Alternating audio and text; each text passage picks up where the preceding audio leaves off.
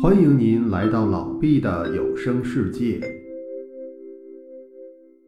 欢迎您收听《太平广记》。《太平广记》，今天我们讲李八百。李八百是蜀地人，没有人知道他叫什么名字。由于好几代人都见过他。当时人推算他已经活到了八百岁，所以叫他李八百。他有时隐居在山林里，有时又到城镇里来。他听说汉中的唐公坊有志于修道，但没有高明的老师指点，就打算把修炼的方术教给他。李八百打算先考验考验唐公坊。就假装成外地人到唐公坊家受雇当仆人。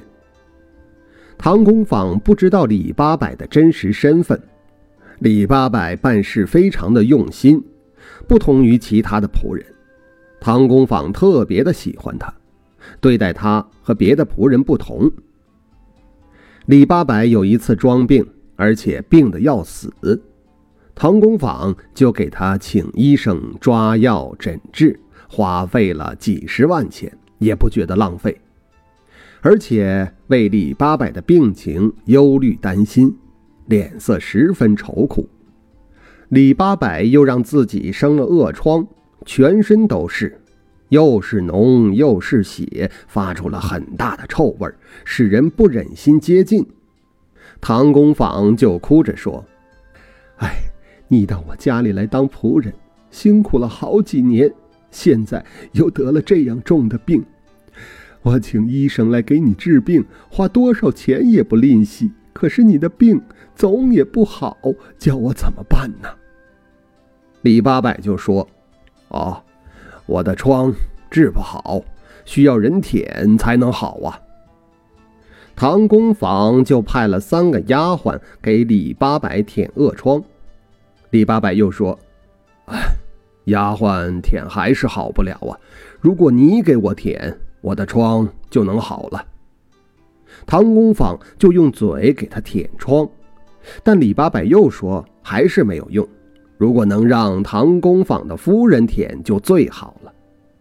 唐公坊就让妻子给他舔疮。李八百又说：“呃。”我的疮要想完全治好，必须用几十斗的酒洗澡才行。于是唐公坊就买了几十斗的酒，装在一个大桶里。李八百就起床进入酒桶中洗澡，全身的疮果然立刻就好了，而且皮肤白得像凝固的油脂，没有留下一点的疤痕。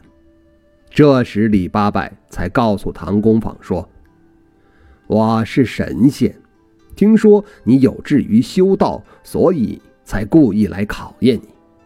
看来你是可以受教了。现在我要传授给你成仙的秘诀。”李八百就让唐公坊夫人以及三个给他舔过窗的丫鬟，都用他洗过澡的酒洗浴。他们立刻都变得更加年轻，而且脸色都很漂亮、喜悦。然后李八百又授给唐公坊一本炼丹的经书，唐公坊就进入云台山中炼制丹药，服用之后成仙升天而去。好，李八百的故事今天就讲到这里，感谢您的收听。